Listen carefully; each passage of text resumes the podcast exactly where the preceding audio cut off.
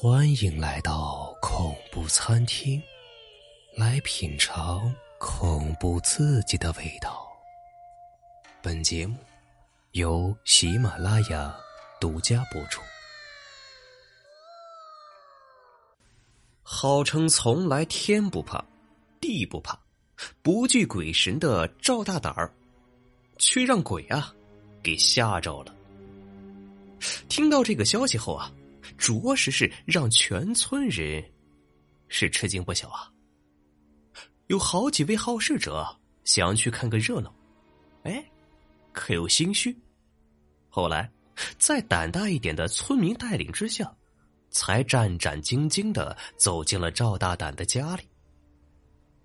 此时的赵大胆躺在床上，目光呆滞，早没了活见鬼前那种天不怕地不怕的气势。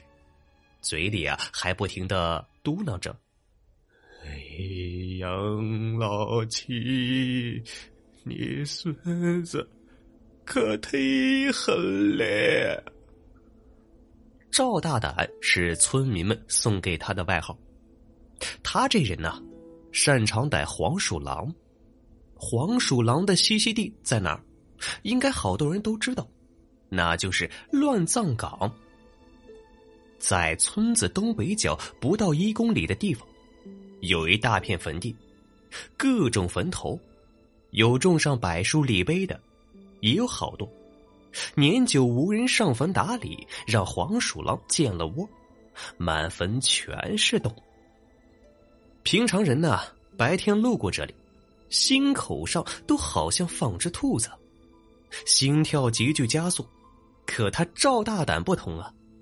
别说白天，就是月黑风高的夜里，他上坟地啊，和上邻居家串门一样。他常说什么有鬼有神的，都是在骗自己。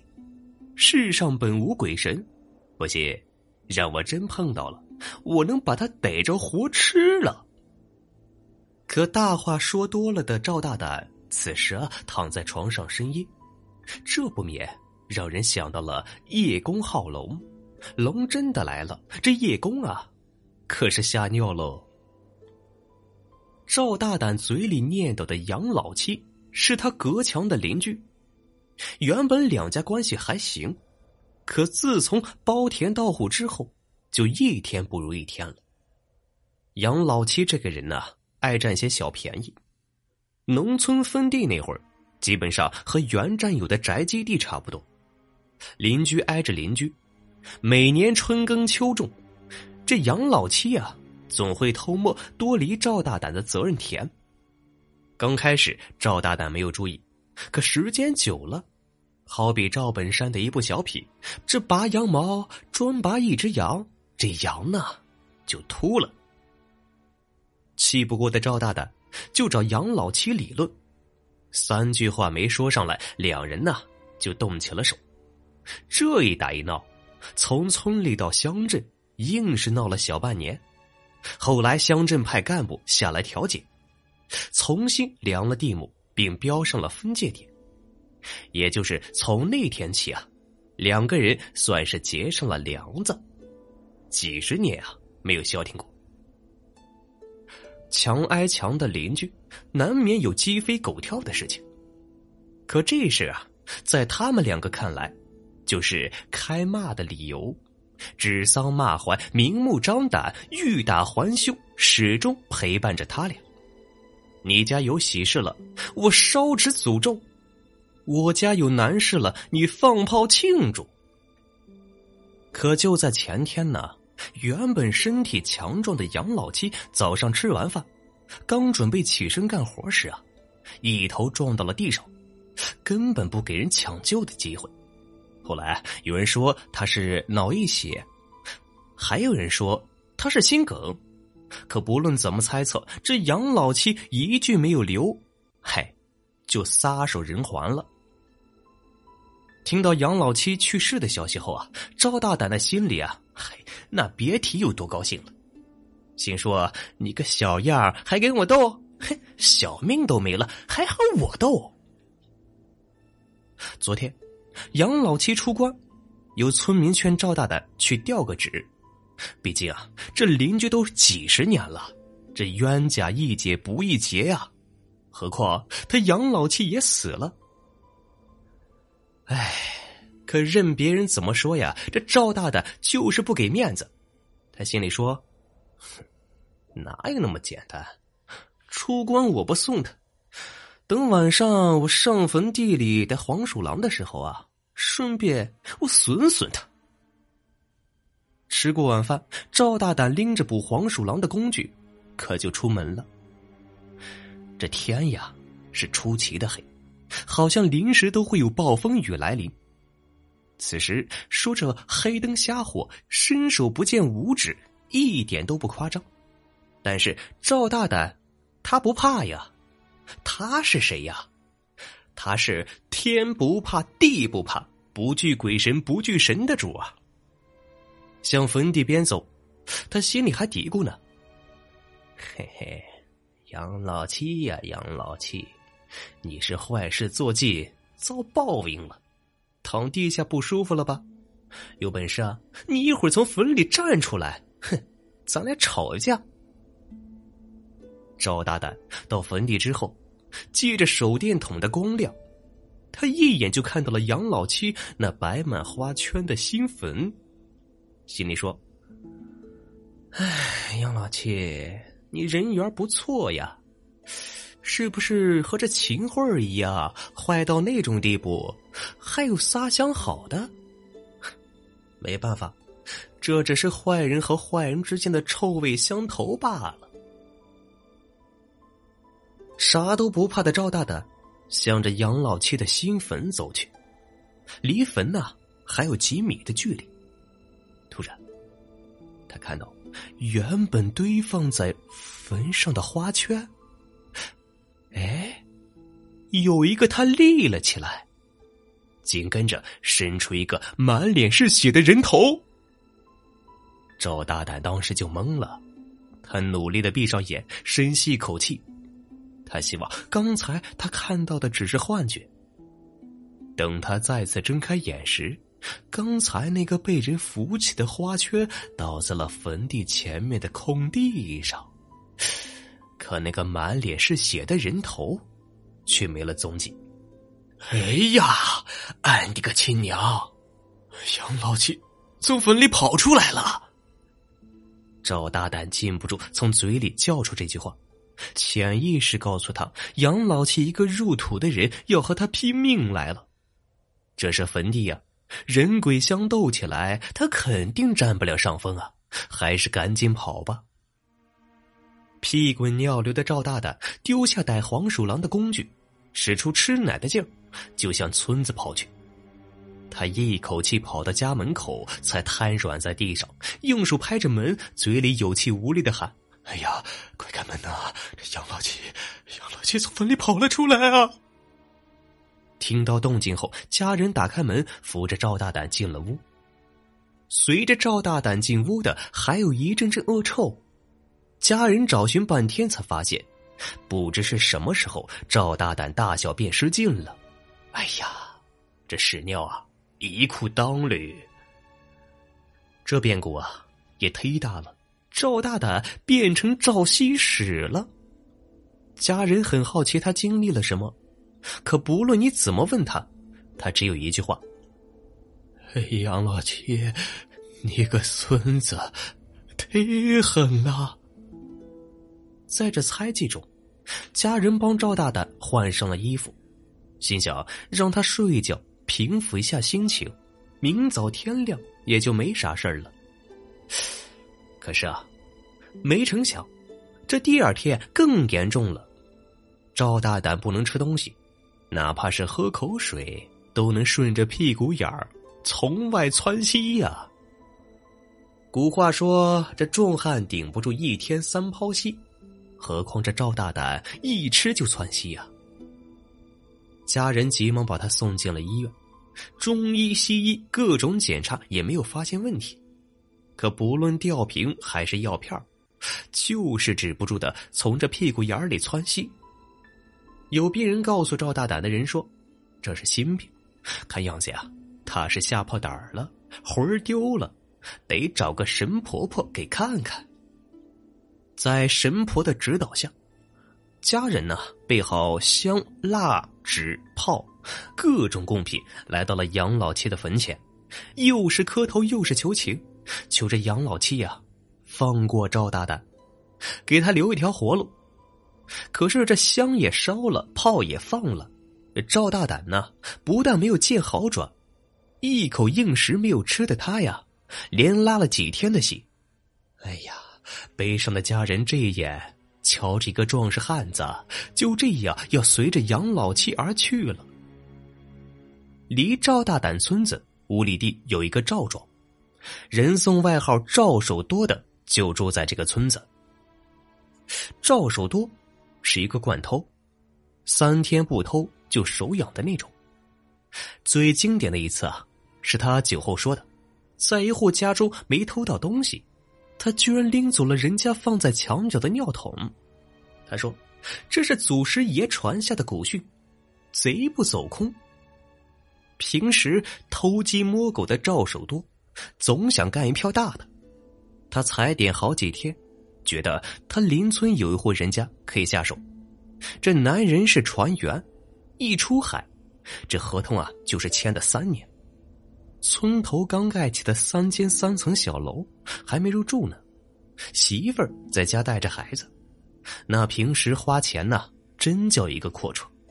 他心想，这户人家金银细软的肯定不少，得手后比头一年的鸡狗强多了。踩了好几天的点，赵守多运气不好，天天大晴天，还正好赶上月中。这做贼呀，见不了天日，也不能碰到圆月。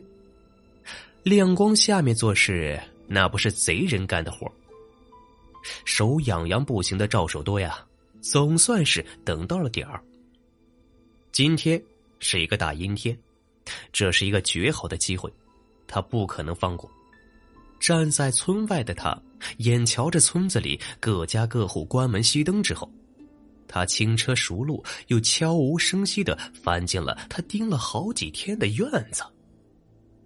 可是啊，就是这么巧，刚翻进院子，他遇到了一件窝心事。主房屋里的灯突然亮了，当下呀，他就吓了一跳。他以为这是让主人给发现了，可细听，是小孩要大便。大伙都知道。这农村院子也不大，厕所不在屋里，在墙角。赵守多当时啊就心惊起来。很显然，孩子大便，这主户啊就带孩子出来。这院子里的灯一亮，他可就没处躲了。虽说和这户主没有交集，可毕竟离得不远，也认识。这深更半夜的，要是碰个面，能尴尬死人。他今夜啊。只是想偷点东西，即使户主发现了他，他也不可能为了偷这点东西杀人灭口啊，那样也太不值了。赵守多叹了口气，为了不被户主发现，他很不舍得又翻到了墙外。你说咋这么巧啊？赵守多脚刚落地，还没站稳呢，墙头上的一块砖紧接着跟下来。还不偏不倚的，刚好落在了赵守多的头上。赵守多不由自主的叫了一声：“哎呀，你亲娘！”更巧的是，他这叫声引起了村子里刚从外面喝完酒回来的几个小青年儿其中一个人说：“哎呦我去，这老公出海打鱼，常年不在家，这娘们儿还偷上人了。”走。咱哥几个去看看，看看是咱村哪个主啊？说完话，几个怀着好奇心的酒醉子就向赵守多给跑了过来。此时的赵守多让砖头这砸，这脑袋有些懵。他用手一摸，很明显有一股热乎乎、粘稠状的东西粘在手上。哎呀妈呀，流血了！他刚准备蹲下来缓口气儿。突然间，几束光向他奔来。出于一个贼的本能，痛先放在一边，逃命要紧呐。赵守多想也没想，就往村外跑去。赵守多这一跑，更刺激了那几个酒醉子，紧跟着就随着赵守多跑出了村子，边追几个人呢，还边喊：“哎，站住！”赵守多心想：“哎呀，我站住又没那个福利，只能挨打受气。能跑，傻子也不会站住啊。”当时那个场面真好似疯狗追疯狗啊！出了村，赵守多没敢沿着大路跑，他选择了从田地向坟地跑去。这理论上讲，别说这是深夜了，就是大白天，对于村民来说，这一大片坟地也是禁区啊。可赵守多不怕，人说贼胆大，那不是盖的。这坟里有好物件儿。挖坟他都敢，可让赵守多失算的是，那几个小年轻根本就没有停的意思，反而追的是更急了。突然间，他明白了，常话说“酒壮怂人胆”，这是真的。借着身后远处的手电光，跑到坟地的赵守多那叫一个后悔啊！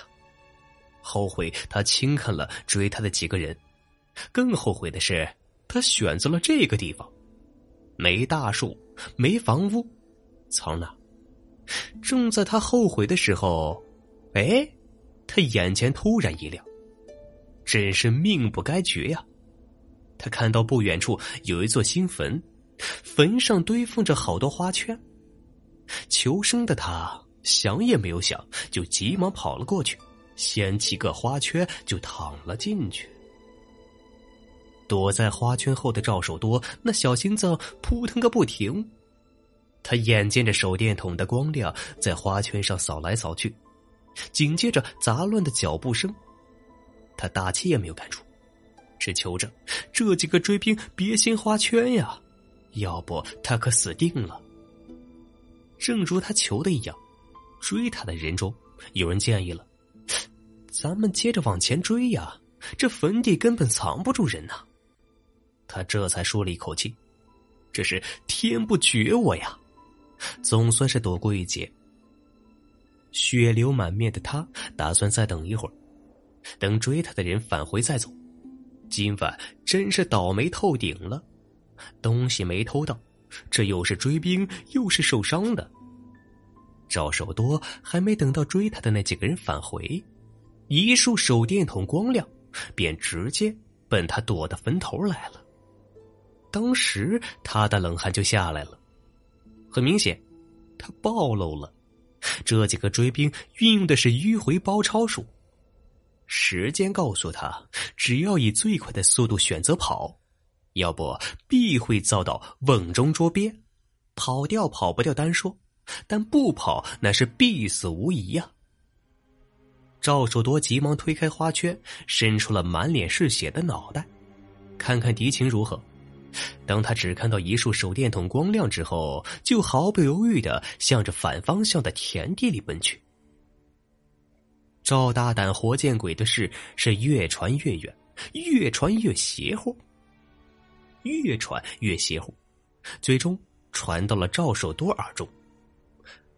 听完整个过程，这赵守多坐不住了，只因为他偷东西没偷成，弄不好还要出条人命。